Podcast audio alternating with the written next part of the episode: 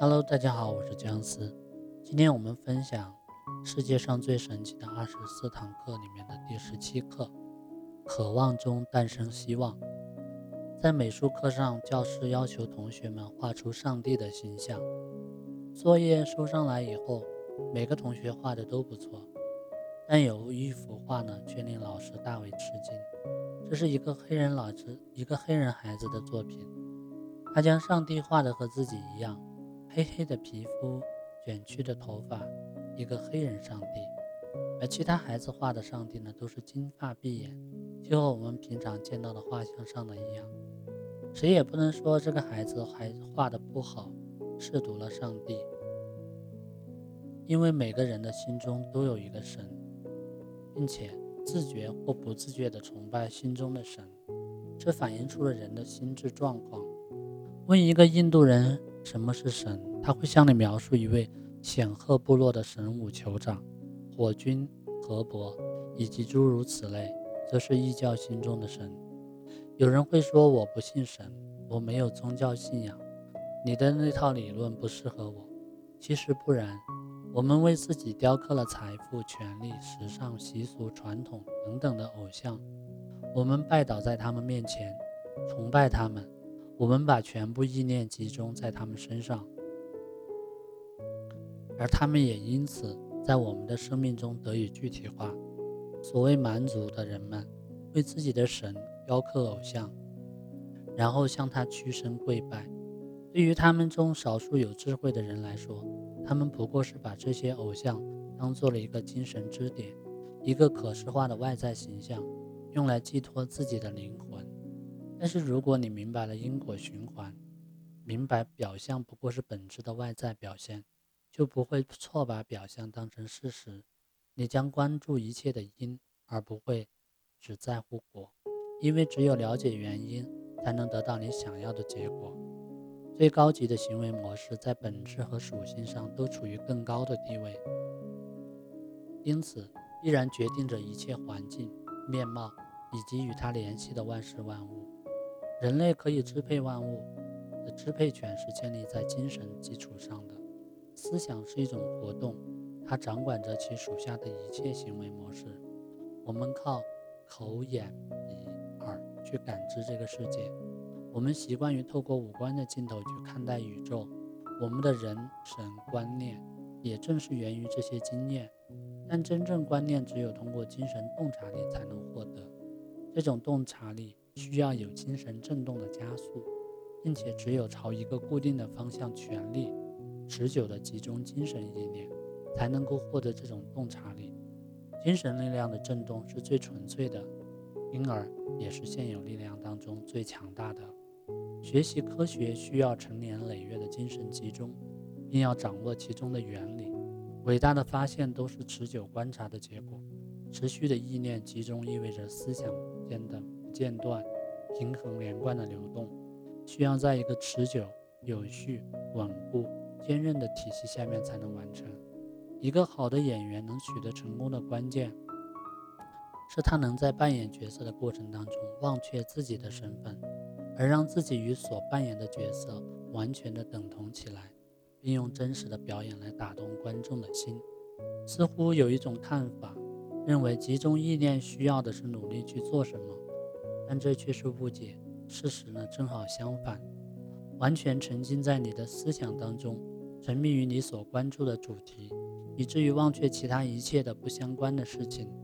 如此，集中意念会引发直觉的感知以及直觉的洞察力，让你能够看透你所关注的课题的本质，揭示其中的奥秘。我们的心灵就像一块磁铁。而求知的渴望呢，就是不可抗拒的磁力，吸引住知识和智慧，让他们为我所用。一切知识呢，都是这样集中意念的结果。渴望大多是潜意识的，潜意识的渴望呢，能够激发心灵的能力，使困难的问题迎刃而解。渴望加上意念的集中，有助于我们了解自然界的一切秘密。意念的集中能够激发潜意识的理念。并引导他行动的方向，驱使他实现我们的意图。集中意念的实践，包括对物质、精神和身体的控制。仅凭一时的热情没有任何价值。想要实现目标，必须有极大的自信才可以。自然界所有的一切，不管是物质的、精神的还是身体的，一切意识模式呢，都必须在我们的掌握之中。因此，控制因素呢，在于精神原则。精神原则能够使你摆脱有限的成就，使你能够达到把思想模式转化为性格和意识的境界。在拥有分外之物之前，必须有可以容纳这些分外之物的领地。集中意念的重点不是考虑某些想法，而是指把这些想法转化为实用的价值。理想和现实有时会有很大的差距。心灵要想展翅翱翔，很有可能还没有等它高飞。就已经跌落在平地。精神可能会把理想定得过高，却发现心有余而力不足。但是呢，这一切都不能成为我们不再进行下一次尝试的理由。如果没有取得成功，就说明我们付出的努力还不够。软弱可能是出于肉体的局限或精神的不确定状态。软弱呢，是精神成就的唯一障碍。重新尝试一下吧。不断的重复呢，终会让你获得游刃有余的完美感觉。人们把精力集中在生活问题上，我们才有了今日庞大而复杂的社会结构。一切事物都是如此。地质学家把注意力集中在地下底层的构造上面，我们就有了地质学。天文学家把注意力集中在星体之中，就发现了天体的奥秘。渴望是一种最为强大的行为模式，一切精神发现的和成就都是热切的渴望加上意念的集中所致。渴望越是热切持久，得到的发现呢就越是明白无误。在实现伟大思想的过程当中，在经历这些伟大思想相吻合的伟大情感的过程当中，心灵处于这样一种状态，它能够欣赏更高事物的价值。意念的集中能够打开疑惑、软弱、无力、自卑的镣铐，让你品尝到征服的乐趣。在一段时间内高度集中意念，加上对实现与获取的长久渴望，可能会比成年累月的被动、缓慢、常规的努力更加有效。渴望是一种先决性的力量。一切商业关系都是理想的客观化。商业课程非常重视意念的集中。鼓励性格中果断的一面，商业活动开发实践中的洞察力，以及迅速地做出结论的能力。每一种商业活动，其中的精神因素都是占主导地位的成分。商业行为中可以培养很多坚定、重要的美德。心灵在商业活动中稳固、定向的成长，精神活动的效率不断的增强。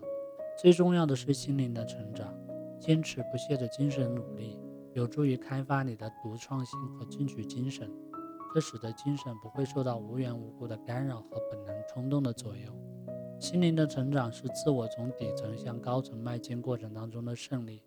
发电机威力无比，但是如果没有被启动，就什么力量也发挥不出来。我们的心灵就是身体发电机的开关，只有心灵才能使身体运转，使它产生效力。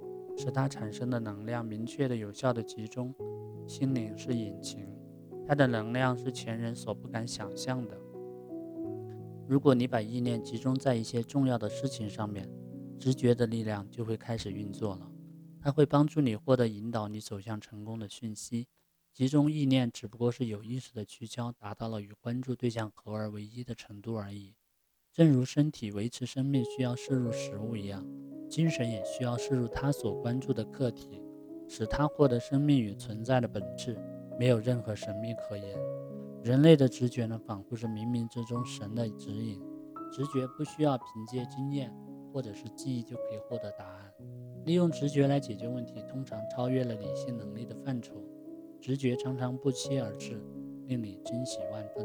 直觉往往会出其不意地直接击中我们寻求了许多的真理。让人感觉它似乎是来自于更高层的力量。直觉可以培养，可以开发。为了培养直觉，有必要认识它、欣赏它。如果直觉给你客作家，那么你就要给予他一个皇室的接待礼仪，这样才会再次光临。你的接待越是热忱，他的光临就越是频繁。但如果你对他不理不睬，或视而不见，他的拜访就会越来越少，与你渐行渐远。潜意识是一个常胜将军，他所向披靡，无所不能。当赋予潜意识以行动力的量的时候，他所能做的事情是没有止境的。如果你的愿望是与自然法则或宇宙精神和谐一致，潜意识就会解放你的心灵，赋予你战无不胜的勇气。你取得任何程程度的成就，完全取决于你的愿望的本质。我们跨越的每一个障碍，获得的每一次胜利。都会增强我们的信心，这样就会有更大的力量去赢得更多的胜利。